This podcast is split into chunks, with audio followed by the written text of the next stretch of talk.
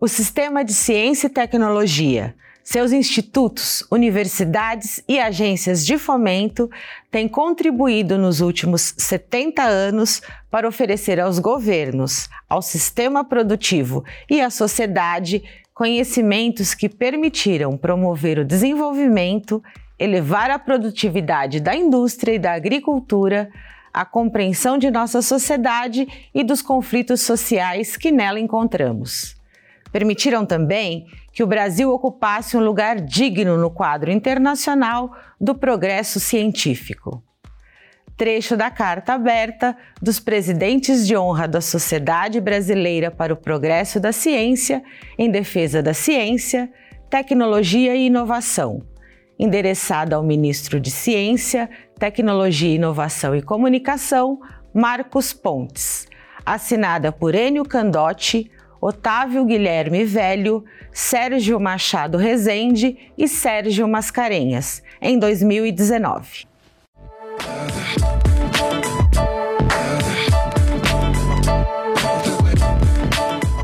Olá, eu sou Patrícia Alves, pedagoga, mulher negra, ativista, e começa agora o Educando para a Diversidade um espaço de construção de diálogos sobre inclusão e respeito pelos vários aspectos da diversidade e que conta com o apoio do convênio Unesp Santander. E o nosso tema de hoje é ciência e opinião. E para o nosso diálogo, nós recebemos Cleópatra Planeta, que é docente da Unesp em Araraquara e doutora em farmacologia. Também está com a gente o Marcelo Yamashita, docente da Unesp em São Paulo e doutor em Física. Professora Cleópatra, professor Marcelo, bem-vindos e obrigada pela participação de vocês aqui com a gente hoje. Bem, eu é que agradeço o convite, é uma satisfação participar do programa Educando para a Diversidade ao lado do professor Marcelo. Olá, Patrícia, professora Cleo, é, muito obrigado pelo convite. É um grande prazer aqui participar desse programa e compartilhar esse espaço tão importante com vocês. Professora Cleópatra, é, eu vou, a gente, começando para conversar essa nossa conversa, né, ciência e opinião. É, a gente, quando fala nesse, nesses dois né, temas, é um tema, né? Ou dois temas, não sei, acho que você pode explicar um pouco melhor para a gente, porque justamente está nesse espaço, acho que uma certa confusão quando a gente pensa em compreender, olha e quer compreender, né? Todos os fenômenos que nos cercam. Há uma, uma confusão entre o que é ciência o que é opinião. Bem, uh, evidentemente que a, ciência, ela sempre está, a produção né, do conhecimento pela via científica, ela está sempre baseada num método, né, e é um método, evidentemente, particular de cada área né, que, que, que vai fazer a pesquisa. Então, ela parte de perguntas, e a partir das perguntas é, é desenvolvido um método científico para chegar às respostas, ou aos resultados e às conclusões. Né? Então, isso é ciência. Então, nós vamos ter evidências científicas. E sempre é muito importante dizer também é, que a ciência é construída coletivamente. Né? Então, uh, sempre que uh, existe um pesquisador, né, normalmente ela é produzida em grupos né, e ela é submetida a, a, críticas, a revisão, quando, ela, quando um resultado científico é apresentado num congresso, né, quando um trabalho é apresentado, é, é submetido para publicação numa revista, ele passa né, pela crítica de outros cientistas também. Então, isso é importante. Então, o conhecimento é uma construção coletiva. Né? Então, isso é muito importante. E as opiniões né, deveriam ser formadas a partir do conhecimento científico. Né? Então, é muito importante que a ciência se abra né, para toda a sociedade, que e, e, evidentemente que dentro da ciência também há contradições, né? Existem linhas diferentes às vezes, né, dentro da própria ciência. Então isso é muito importante, mas é importante que a ciência se abra? Eu acho que isso é uma responsabilidade inclusive de nós na universidade, uh, que a ciência se abra mais, que as pessoas tenham mais acesso, que elas tenham educação, letramento científico, para que aí sim elas possam formar as suas opiniões com crítica. Eu acho que é isso que é importante. Professor Marcelo, é, é a professora que ela fala dessa, dessa importância né, da pesquisa e do método científico, né, para a gente pensar sobre é, os resultados né, da forma como a gente investiga essa realidade, né? Eles são importantes da gente é, conhecer, da gente é, olhar para esse, esses processos, né? É muito importante é, essa fala da professora Cleo, que ela menciona a questão do, da construção coletiva da ciência. Né? Então, é, é, importante que se diga que a ciência não é uma coisa infalível. Não, ela erra, ela é feita de erros e acertos. Né? Então, é, é, muito importante que quando você é, realiza um estudo, realiza um experimento, que esse experimento, esse resultado, seja também é, re, reproduzido por outros grupos ao redor do mundo inteiro, para que, de certa maneira, a, aquele resultado que você achou não, tenha, não, não, seja poluído por algum viés, por algum, algum erro que você cometeu. Né? Então, toda essa construção coletiva é muito importante para que se forme o consenso científico né, o consenso sobre algum determinado fenômeno, se aquilo é fato, como aquilo acontece. Né? Então, essa discussão, essa, essa construção coletiva realmente é muito importante. Né? E é importante que se faça essa questão da distinção entre a ciência e a, opinião, são coisas distintas, né? porque o problema é, é quando se coloca a ciência e a opinião, como se a ciência fosse apenas um ponto de vista. Né? E, é ruim, por exemplo, e aí eu cito para minha área, por exemplo, você pode colocar num jornal um cientista para falar, por exemplo, sobre sei lá, lei da gravidade, sobre a gravidade, onde você coloca uh, de um lado um físico e de outro lado você coloca alguém que nega uh, por exemplo, a existência da gravidade. Você coloca alguém que, por exemplo, é um terraplanista e, e coloca isso aí como se fosse uma questão de opinião. Né? Então, você coloca no mesmo patamar a ciência, que é construída de maneira coletiva, através de estudo, através de experimentos, através de, uma, de um método muito bem rigoroso, e de outra pessoa que fala: olha, eu acho que não é assim porque eu acho que não é assim. Eu vi no, no meu grupo de WhatsApp da família e eu realmente acho que não é assim porque é a minha opinião. Né? Então, você percebe a, a questão de você dar espaço e colocar no mesmo patamar algo que é rigoroso, algo que é científico, e, e, você colocar isso como se fosse um ponto de vista, isso é muito ruim. Eu acho que isso aí é um desserviço que, que a mídia pode uh, oferecer para a sociedade. Né? Isso, isso não é bom. É o mesmo processo onde a gente constrói nosso pensamento crítico, né? É isso, eu, eu, eu problematizo, eu investigo, né? Eu interrogo um, um, a minha realidade, né? O que é, a gente pode chamar de, de, de senso comum, né? A opinião. E aí eu construo, passo, problematizo isso, investigo essa realidade e aí eu construo um pensamento crítico. E quando eu faço isso, eu experimento outras opiniões, outras visões de mundo, outras realidades. É isso, né, professora Cleo? Quando eu passo, faço esse processo de caminhada.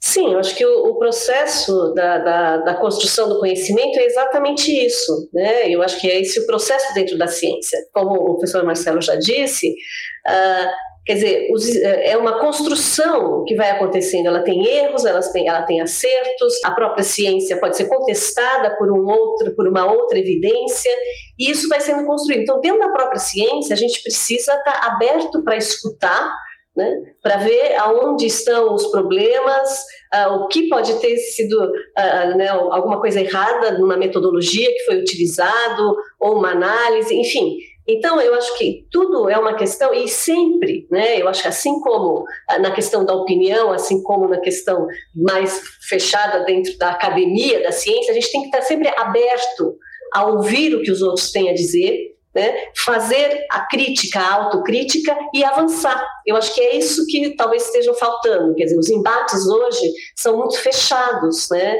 Eu acho, eu, eu acho que dentro da, da ciência dentro dos grupos, eu acho que a gente já tem um, até um treinamento né, para saber ouvir opiniões contrárias, fazer uma autorreflexão e fazer com que isso, às vezes, mude até o rumo uh, da pesquisa que você está fazendo. Né? Então a gente precisa estar muito aberto aos outros, né? Eu acho que ah, talvez, né? E a gente talvez tenha que também se abrir mais à sociedade e mostrar como é o método científico, como é o método da construção do conhecimento, as contradições que existem e a importância né, uh, do conhecimento científico, quer dizer, que ele é libertador no momento que a gente conhece os fenômenos, né, eu acho que é libertador e por isso é fundamental compartilhar com todos, né, mas eu acho que esse mecanismo de saber ouvir o outro, reconhecer as contradições, refletir e continuar né, e incorporar né, tudo isso no processo é fundamental. E eu acho que é isso que nós estamos precisando fazer, no sentido de que a ciência também deve se abrir mais. Né? Quer dizer, quem produz o conhecimento científico também precisa se abrir mais né?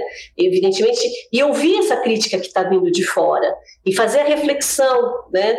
Do que nós precisamos de fato fazer, porque o, o que uh, eu penso, o que é necessário é, é ter uma sociedade educada para a ciência, né? Para que ela possa também ouvir, né? refletir a partir do conhecimento que todos têm, porque todos têm um conhecimento, né?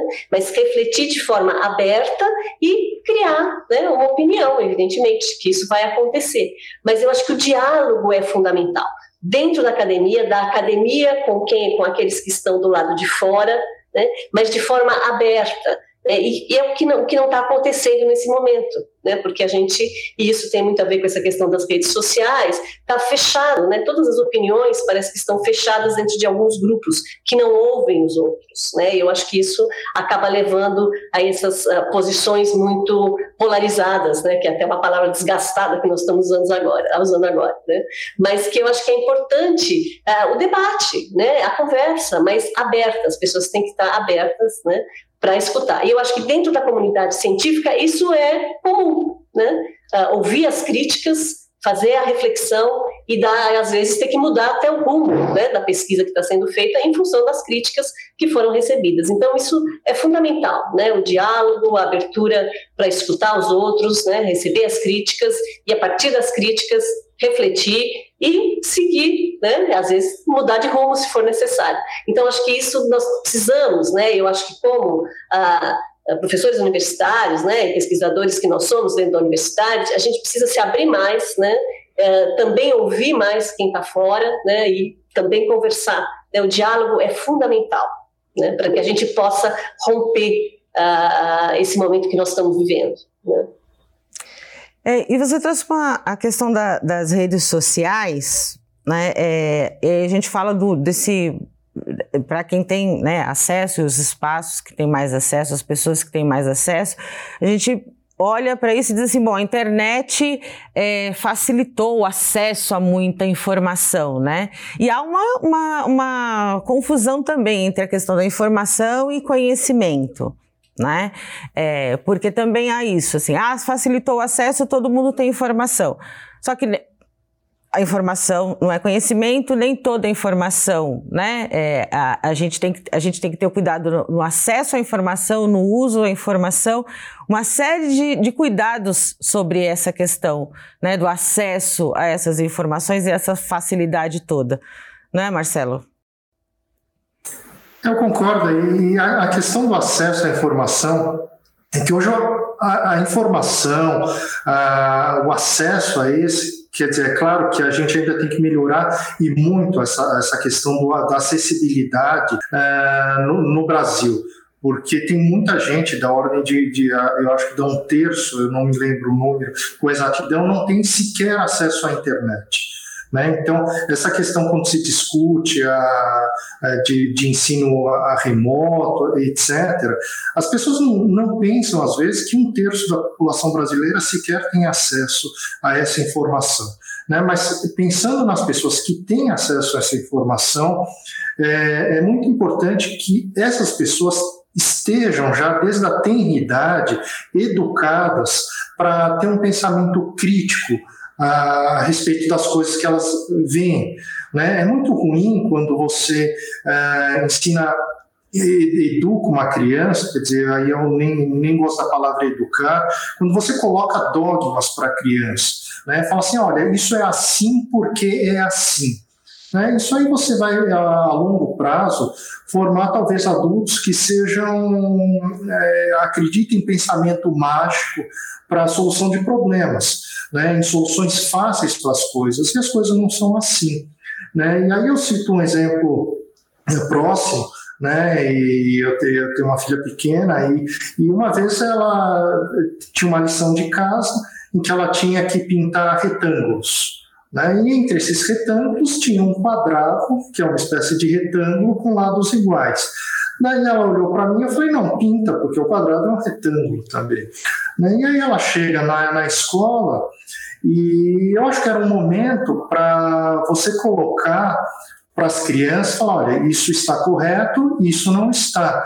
Mas a professora chamou e colocou como se fosse um ponto de vista. Falar assim, olha, venha ver o ponto de vista ah, da solução para esse problema. Tem algumas coisas que, que acho que desde a tenridade é importante que já se ensine como enxergar as coisas, né? que tem coisas que não são questão de opinião. Né? Então, ah, tem algumas coisas que desde cedo é importante que se ensine o pensamento crítico, que a pessoa saiba, já ah, cresça, já identificando aquilo que deve ser separado de, de besteira, né? separar o joio do trigo, daquilo que ela deve levar como informação séria e daquilo que ela deve descartar, que é besteira.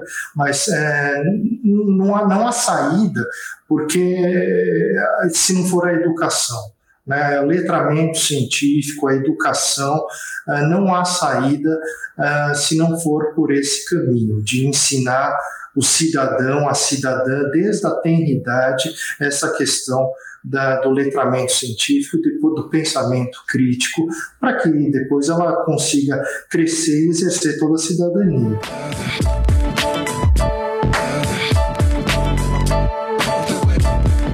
E segundo um estudo do Instituto de Tecnologia em Massachusetts, nos Estados Unidos, as notícias falsas têm 70% mais chance de serem compartilhadas que as notícias verdadeiras. As fake news sobre as políticas são três vezes mais compartilhadas. Marcelo, a gente fala sobre a questão né, das, dos perigos das fake news, né, esses perigos que elas podem trazer à sociedade. Falando-se em tratamentos alternativos, né, hoje sobre a questão da, da Covid, isso se espalha, as pessoas vão tentando tudo quanto é coisa, e a gente também tem uma questão hoje que é um perigo, né? A OMS diz que o movimento sem vacina está, entre a, está na lista entre os 10 mais combatidos né, na, na questão da saúde mundial. Hoje a gente está pensando, a, a vacina né, é uma obrigação ou é um direito?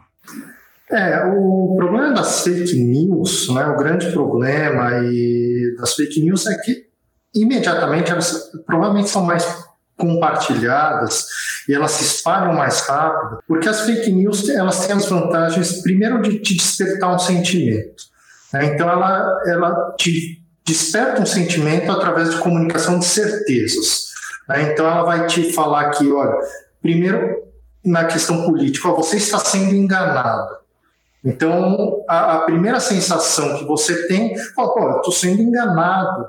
Então eu tenho que compartilhar isso com as pessoas que estão próximas a mim, porque eu não quero ser enganado, eu não quero que as pessoas próximas a mim sejam enganadas também. Ou falar, olha, esse remédio aqui foi descoberto e cura tudo, sem efeitos colaterais. Quer dizer, não existe nada que seja dessa maneira, mas as fake news estão te vendendo uma certeza e aí o primeiro impulso que você tem, e às vezes é, é um impulso de querer ajudar as pessoas que estão próximas a você, você compartilha.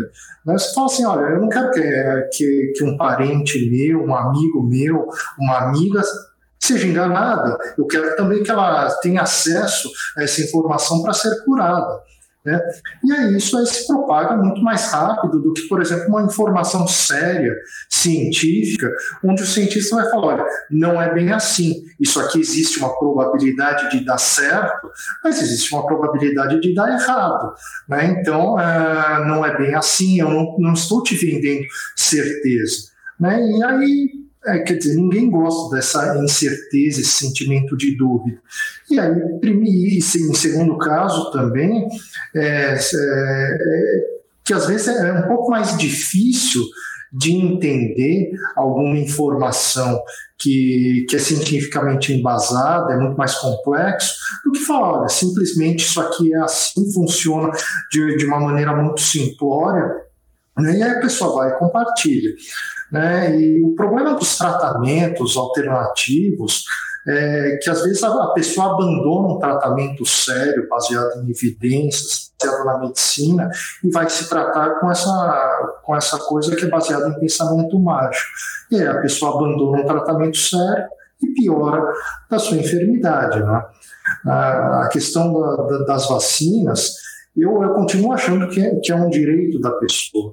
Eu acho que é, o governo e as pessoas devem sempre investir na educação das pessoas. Então, deve, é, deve abordar o convencimento da população do porquê que as vacinas fazem bem. Né? Do porquê que ah, veja, hoje a gente está preocupado com a, com a, ausência de uma vacina em relação à Covid, né? mas imagina na época que não existiam vacinas, né? em que a expectativa de vida era da ordem de 30, 35 anos. Né? Então, como isso evoluiu, a importância das vacinas, como elas agem no nosso corpo, a importância disso.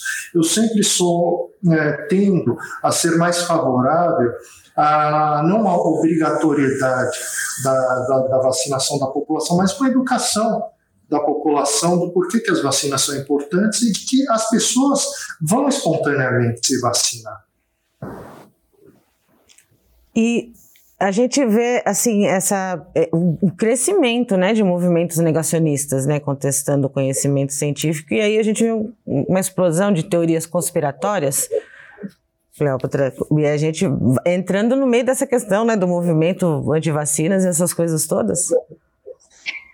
É, então eu acho que o que é, né, o que é importante é que a ciência se mostre e se apresente, né? Porque nas teorias negacionistas e essa questão do movimento anti-vacina, quer dizer, existe uma evidência muito clara, quer dizer, houve erradicação da polio com uma vacina, né?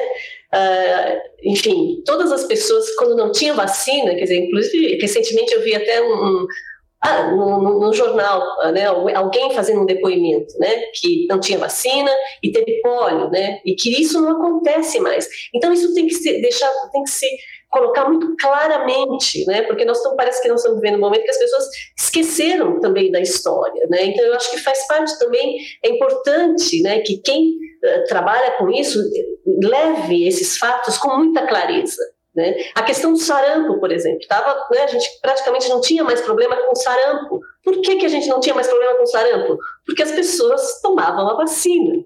No momento que param de tomar a vacina, começa a aparecer sarampo de novo. Né? Então, imagina, né, sarampo, pólio, né, que a gente sabe que né, tem uma vacina que erradicou a doença. Quer dizer, então isso também né, tem que ter um movimento muito forte de mostrar essas evidências, porque isso quer dizer, é, é incontestável. É lógico sempre vão ter aqueles que resistem, enfim, e vão se apoiar em, né, em fatos que são, que muitas vezes não são verdadeiros, enfim. Mas eu acho que a gente precisa ir com muita força mostrando essas evidências para romper essa barreira, né? E, e ir com força, mas sempre no sentido do diálogo, né, para também não gerar mais resistência, né? Então eu acho que é isso que precisa, a gente precisa também se engajar, né? Uh, né, tem um movimento anti-vacina e a gente tem que, né, colocando como exemplo isso, mas a gente tem que se engajar muito em mostrar os fatos, né, historicamente, como foi o desenvolvimento disso no passado, por exemplo, quando foi o desenvolvimento da vacina da polio, como foi o desenvolvimento da vacina do sarampo, enfim, de, eh, de tantas outras, né, varíola, enfim, né, e, e que agora a gente está acompanhando o, o, o desenvolvimento de uma vacina, né? que vai ser muito importante e que, de fato, as pessoas, eu também acho, precisam ser educadas, né? Uh, em relação a todas as vacinas e a todos os tratamentos, né, de modo geral, que dizer, precisa ter evidência, né? E também e precisa haver também uma compreensão em qualquer em vacinas, em medicamentos, enfim, sempre há um risco, né? Quer dizer, lógico que o risco é sempre minimizado, né? Um risco mínimo para não, não ter uh, problemas com, com, enfim, com a população em geral. Mas uh, tudo que a gente faz tem risco, né? Então a pessoa não pode se apoiar de repente a um efeito adverso que apareceu e que já está até previsto, né? que em, em, milhares de pessoas, né, em 100 mil, em 200 mil, em 300 mil pessoas, pode aparecer, existe o risco, mas é, o benefício é sempre muito maior, né? ele é quase que, eu diria que quase que infinitamente maior o benefício do que o risco, mas o risco existe, então, se existisse o risco, né, muitas vezes essas correntes negacionistas se apoiam nesse pequeno risco, às vezes muito, muito, muito pequeno, se apoiam nesse risco para derrubar todo um benefício né, enorme né, que vacinas e medicamentos, enfim, podem ter e têm, de fato, né, uh, na população e na humanidade. Eu acho que quase a nossa sobrevivência está garantida né, nesse momento, ou pelo menos né, a grande aumento de expectativa de vida nessas tecnologias de saúde. Né? Então, Sim. acho que a gente tem que estabelecer um diálogo muito forte mostrando as evidências. É responsabilidade, né? Uma questão de responsabilidade da, do investimento da educação, da divulgação. E, Marcelo, você disse que tem uma preocupação realmente muito grande nessa questão com a educação, né? É, com esse olhar para a gente, desse letramento científico também, como também falou a professora Cleópatra. E nós temos então né, o novo presidente da CAPES, ele defende a abordagem educacional criacionista e em contraponto à teoria da evolução, né? Você acha, como que você acha que isso pode é, influenciar né, na produção científica no Brasil? Na produção científica do Brasil, ela pode influenciar porque isso pode ter um viés religioso na tomada de decisões, né, por parte dessas pessoas que endossam uh, uma crença religiosa. Né. É claro que uma formação de uma pessoa que vive em sociedade ela é influenciada por diversos fatores, e isso também inclui a religião. Né, mas, uh, a despeito das influências que, que a religião possa ter na pessoa, ela não deve ser é, tomada com, institucionalmente como política pública, porque, enfim, o Estado é laico. Né? Então, a, a, inserção dessa questão do criacionismo, ela influencia no, no próprio letramento científico da, das crianças, do adolescente, porque aquilo é, é baseado em dogmas. Né? Então você chega uh, e, e, coloca coisas que não tem nenhum respaldo em ciência, que muitas coisas que não podem ser sequer testadas, não podem ser sequer incluídas no âmbito do, do conhecimento científico. Né? Então você endossar uma, por exemplo, um ensino é, de algo que que não é que, que não é não que não é científico, porque tem muitas coisas que não são científicas que devem ser ensinadas, né? Artes, humanidades, ah, é, isso isso é importante, mas a questão é que a, a maneira que se coloca e que está previsto é uma espécie de proselitismo. Né, na, com a inserção de, desses pensamentos religiosos, por exemplo, na escola. A escola é um lugar de perguntas e questionamentos, é um lugar de questionar, um lugar de aprender. Né? Não existe espaço para esse tipo de, de, pregação religiosa. Isso deveria ficar restrito às igrejas. Né? É, para mim, eu acho que talvez. É, muito se fala sobre a pluralidade da, das coisas que se entram na, na, academia, nas escolas. Eu não acho que, obviamente, isso deva ser proibido de entrar numa universidade, mas depende do contexto em que ela é inserida. Né? Por exemplo, religião poderia entrar, obviamente, como tema de estudo de, de uma disciplina no sentido histórico, histórico, no sentido socioantropológico. Isso é completamente. Uh, isso deve ser, pode entrar e deve ser discutido no âmbito da escola, da universidade. Né? Mas uh, a maneira que o governo coloca é, é como se isso devesse ser ensinado na escola como uma espécie de, de catequese. Isso, isso, isso é muito ruim. Isso a longo prazo vai influenciar, inclusive, no pensamento crítico uh, do, das crianças e adolescentes que estão sendo formados para a vida adulta. É, e quando a gente fala assim de imposição né, de, de pensamentos e de posições, tá, a gente vê também uma questão do do uso do que a gente pode chamar do que, do que tem chamado de liberdade de expressão, né? E ela tem sido usada para manipular informações e, e, disseminar discursos de ódio, né, Cleópatra? É, eu acho que essa questão da liberdade de expressão, né, a gente tem que entender que liberdade nós vivemos em sociedade, né, e a liberdade ela tem que ter o limite do respeito ao outro, né. Então, evidentemente, eu acho que essa é, é uma questão que tem que ser colocada. Né?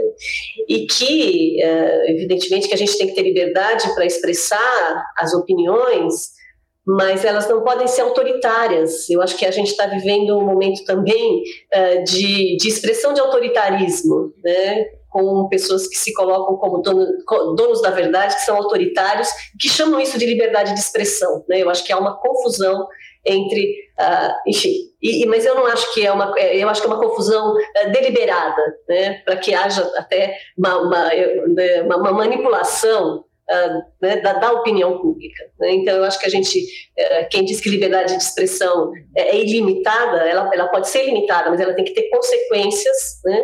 e ela não pode ser baseada em mentiras, enfim, ela tem que ser contraposta. E quem fala tem que estar disposto a ouvir também. Eu acho que essa é uma questão importante, né? Então, uh, eu acho que as pessoas que dizem que a liberdade de expressão não tem limite, uh, ela, ela, ela, tem o limite né, do relacionamento social. Né? Ela não pode prejudicar o outro, ela não pode invadir a liberdade do outro. Isso é fundamental. Então, acho que quem, quem se coloca como uh, coloca a liberdade de expressão como uma coisa absolutamente uh, infinita e que não tem consequências, né? Ele, é, é na verdade uma opinião autoritária né? porque isso pode estar, evidentemente, desrespeitando o outro. Né? Então, eu acho que quem se coloca, liberdade é diálogo, liberdade é falar, liberdade é ouvir, liberdade é refletir e ter capacidade de mudar de opinião. Isso é liberdade. Né? Eu acho que é dessa forma que eu vejo. E, é dessa, e a gente olhando pelo lado da ciência, né, a liberdade é usar o conhecimento que, tá, que, que, que é produzido né, que é produzido de forma responsável, né, para também né, praticar essa liberdade e não se basear em fatos né, criados, né, muitas vezes uh, sem nenhuma fundamentação. Professora Cleópatra, nós temos uma política né, de acesso, de ampliação do acesso à universidade. Né? É, e existem setores contrários a essa política que dizem que isso prejudica a questão da excelência da pesquisa. Não é? é como é que a gente pensa isso? Bem, eu acho que essa questão é totalmente equivocada, porque a ciência precisa de diversidade. A ciência precisa de pensamentos diferentes para que ela possa ter um debate sobre os diferentes temas e realmente é só assim que a gente tem um, ambiente criativo. Se a gente tem um ambiente em que as opiniões são só, sempre as mesmas, quer dizer, não vai ter um debate. Né? E a ciência, para avançar, para construir o conhecimento, o debate é fundamental. E o debate só ocorre num ambiente onde há diversidade. Então, a diversidade ela é fundamental né, para que haja criatividade, para que haja debate e para que haja desenvolvimento científico. Né? Não há desenvolvimento científico sem uh, diferentes opiniões, né? sem debate. Então, a diversidade é fundamental. Né? E eu só queria fazer um, comentário em relação à revista Nature de 2018. Uh, ah, teve, né, ao longo de 2018, uma edição da revista uh, que trouxe um conceito muito interessante, que é um conceito chamado de ciência compartilhada ou coprodução científica. Né? E nessa e é uma sessão especial da revista que traz vários artigos e, e, e inclusive isso está no editorial dizendo que as pessoas que são afetadas pela, pela, pela, pela ciência ou pela aquela pesquisa que está sendo desenvolvida devem ser chamadas a participar desde a proposição do projeto, a, participar da, do desenvolvimento do projeto e participar, inclusive, no momento da publicação, inclusive como coautor. E eles citam, e tem um trabalho publicado, se alguém quiser acessar a revista, é muito interessante, ah, é, é, na verdade, é numa edição, se eu não me engano, é 4 de outubro de 2018. Se não for 4 de outubro, de outubro, mas é outubro com certeza de 2018. E ele traz alguns trabalhos, e um deles é muito interessante, e tem um relato de pesquisadores americanos que estavam trabalhando com a questão do clima. Né? Estudava clima no mundo inteiro, né? essas, essas alterações climáticas, enfim. E eles estavam tendo muitas dificuldades né? no, no trabalho. E, de repente, o que, que eles foram fazer? Ouvir as pessoas, né? em algumas regiões regiões do mundo, por exemplo, na África, enfim, que eram afetadas por essas questões que eles estavam estudando. E eles trouxeram as pessoas para dentro do grupo de pesquisa né, e eles conseguiram avanços muito importantes a partir da participação dessas pessoas que tinham conhecimento do, do, do clima da região que eles estavam ignorando. Né? Então, ah, fazer ciência é nesse sentido, né? trazer realmente as pessoas que são afetadas por aqueles problemas, né?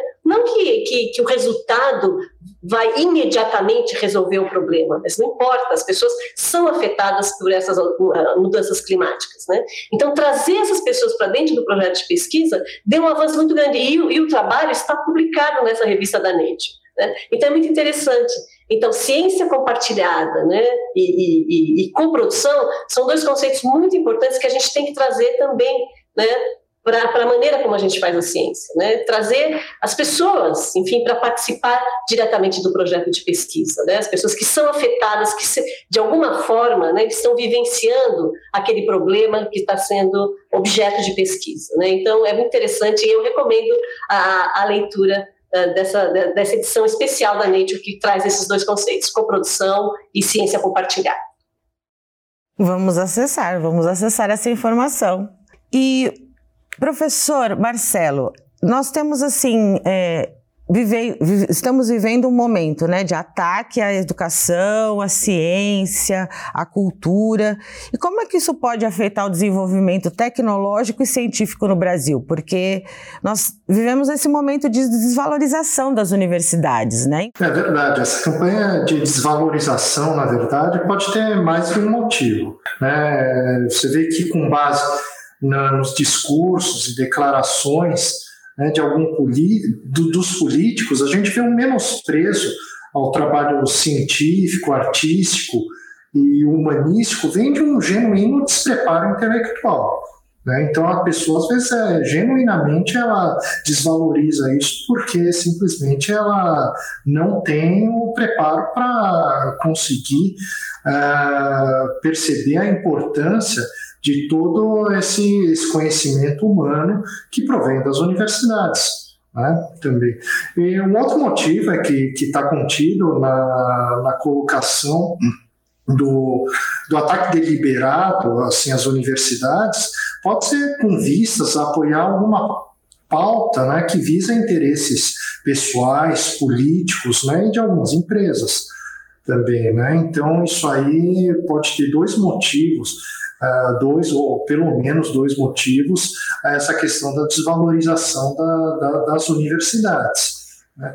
Uh, agora eu queria voltar um pouco à questão que, que, que foi respondida pela professora Cleópatra, que é a questão da, dessa, dessa importância que talvez a sociedade dê a, a, a, ciência, né? Quando se pergunta, ah, existe essa contribuição científica, às vezes existe uma talvez uma confusão na, na população, mesmo no, nos políticos, que, que enxergam na ciência uma utilidade imediata daquele estudo, né, do estudo da pesquisa básica. Né, e muitas vezes as coisas não são feitas assim. Né? Então, tem um episódio muito interessante do, do, de um físico, o nome dele é Michael Faraday. Uma vez um, ele, ele, visitou a rainha da Inglaterra, né? E a rainha da Inglaterra, quer dizer, o Michael Faraday estava fazendo a sua pesquisa e uma pesquisa básica, na época uma pesquisa básica, né, que hoje tem várias aplicações, mas no momento quando se pesquisa não se é, vislumbra é, eventualmente uma, uma aplicação imediata daquilo que você está fazendo. Né, e, a, e a rainha da Inglaterra chegou para ele e perguntou, ah, para que, que serve isso que você está fazendo? Né, quando o que ele respondeu, ele falou, ah, qual a utilidade de um recém-nascido? Né? Então você não sabe, às vezes. Então, às vezes, embutida na resposta da população, quando acha que talvez a ciência não contribua para o dia a dia, para a vida dela, está embutida uma questão de utilidade. Muitas vezes você não faz uma pesquisa pensando na sua utilidade. Né? Então, você pega da ordem de um terço do PIB norte-americano, é baseada em pesquisas de mecânica quântica. Mecânica quântica, você faz a pesquisa, você não pensa é, necessariamente numa aplicação imediata, mas futuramente alguma aplicação Uh, em alguma tecnologia, alguma coisa que possa ser utilizada diretamente pela população, isso é, isso é muito provável, né? como hoje a gente vê, a gente mexe em vários equipamentos, né? inclusive medicina, que são baseados em pesquisa básica. Né? Sim. E é, é, essa é, problematizar essas questões, a gente conheceu, acho que está naquela coisa do letramento científico que vocês trouxeram né, lá, lá no início. Mas, é, e aí o enfrentamento né, a esses setores ainda é, que, que tentam negar a questão da, da, da ciência. Né? Então, tenho como a gente vê é, pesquisas e, e, institutos falando que assim, esses setores negacionistas é, dizem, tentam é, contestar a questão da ciência, inclusive com é, a questão de desvio de recursos, né? É, pensando que recursos, como por exemplo, podem ser é, aplicados na educação ou em outras áreas, eles seriam mais interessantes em outros espaços, porque aí a gente pode é, utilizar de, de, de, de, outras maneiras, isso causa prejuízos, vários prejuízos sociais, né? Inclusive a questão do que a gente vê dos os crimes ambientais, não é isso, Cleópatra? É, eu acho que sem dúvida, né, toda é, essa questão, né, que nós estamos vivendo, né, do ataque à ciência e o ataque à educação, a gente pode até dizer, né, quer dizer, lógico que podem ter consequências muito sérias, né, porque a, a ciência, né, ela depende em grande parte de financiamento público, né, e se nós não tivermos o apoio, né, das pessoas que estão fora da universidade, quer dizer, esse fomento, né, com, com recursos públicos uh, para a universidade pode diminuir. Né? E, evidentemente, que tem muitos interesses que podem estar por trás disso. Né? Por exemplo, né, se a gente, eu falei do, da questão do, do, da pesquisa sobre o clima, se, se há né, uma diminuição do financiamento né, de pesquisas importantíssimas né, para é, entender né, e poder depois solucionar essas questões que nós estamos vivendo, quer dizer, isso tem um impacto muito sério né? não só na produção do conhecimento, mas também, por exemplo, nas questões ambientais. Então, evidentemente, a gente precisa né, se contrapor a esses movimentos, né, as universidades, principalmente as universidades públicas, né, precisam se contrapor a esse movimento de uma forma muito uh, intensa. Eu acho que uma das formas é o letramento científico, é a, educação, e eu acho que começando, precisa haver um grande engajamento para realmente começar a, a, incluir essa questão do letramento científico desde realmente do ensino básico, desde o início. Né? Eu acho que daí a gente vai ter uma, uma geração uh, formada né, uh, com esse Uh, com essa base científica. E eu só queria voltar um pouquinho e realmente enfatizar, eu acho uma coisa importante que foi colocada pelo professor Marcelo, que é essa uh, diferenciação, que eu acho totalmente artificial, entre o que é ciência básica e o que é ciência aplicada. Uhum. Por quê? A ciência, para resolver problemas né, imediatos, ela precisa de um acúmulo de conhecimento. Né? Então, não há, por exemplo, né, hoje a gente tem, está vendo na, na vacina, não há desenvolvimento de vacina se não houvesse todo um conhecimento, né, que a gente chama básico, mas um conhecimento sobre sistema imunológico, né, sobre a questão de genoma e biologia molecular, que é um conhecimento que vem sendo acumulado há 100 anos. E agora o conjunto desse conhecimento se transforma numa solução. É isso. Quer dizer, qualquer pesquisa aplicada se fundamenta num acúmulo de conhecimento, né? aplicada no sentido que vai solucionar um problema. Então, acho que isso é muito importante que as pessoas entendam. E a gente, inclusive na academia, ainda faz essa separação do que é básico e do, do que é aplicado. Não, é ciência. E o acúmulo do conhecimento científico vai uh, ser capaz de solucionar os problemas que estão aí. E é por isso que as, que as pessoas precisam entender o que é método científico, o que é produção de conhecimento. Né? E a produção do conhecimento faz com que a gente entenda o que nós somos, o que o mundo é, o que o universo é. E, e conhecer né, é libertador, né, porque você pode daí, né, o conhecimento é cidadania, o conhecimento é libertador. Então, essa distinção também, e eu acho que a gente também precisa fazer essa discussão dentro da própria academia, né, que é a produção do conhecimento e é o conjunto do conhecimento que soluciona problemas. Né? Então, tudo é importante. Tudo é importante. Então, assim, essas né, o que essas ciências humanas nos ensinam, né, a construção do, da importância no pensamento crítico, né, e como é que ela é, é, é importante, como é que vai, nos ajuda a construir possibilidades, né, de olhar para a questão da diversidade, né, para o enfrentamento às violências, a questão das desigualdades, das injustiças sociais. Como é que você enxerga isso, professor Marcelo, então? É verdade, as ciências humanas elas lidam com todo o entendimento do ser humano, sociedade, suas complexidades, né, trazem um conhecimento sobre arte, cultura, história, filosofia que permite que as sociedades né, se questionem e se reinventem num mundo em constante transformação. Né? Então, é, apesar de hoje não haver exatamente essa, essa divisão estanque entre é, as ciências, né? hoje existe uma inter e transdisciplinaridade muito grande, né? As ciências humanas, na, na, na, verdade, se pensando nas ciências humanas, elas têm um papel fundamental no entendimento e no combate às desigualdades e injustiças sociais. Bom, eu agradeço muitíssimo a presença de vocês nesse nosso programa, né, para a gente entender sobre ciência e opinião e tudo isso, essa importância do letramento científico que vocês trouxeram para a gente hoje.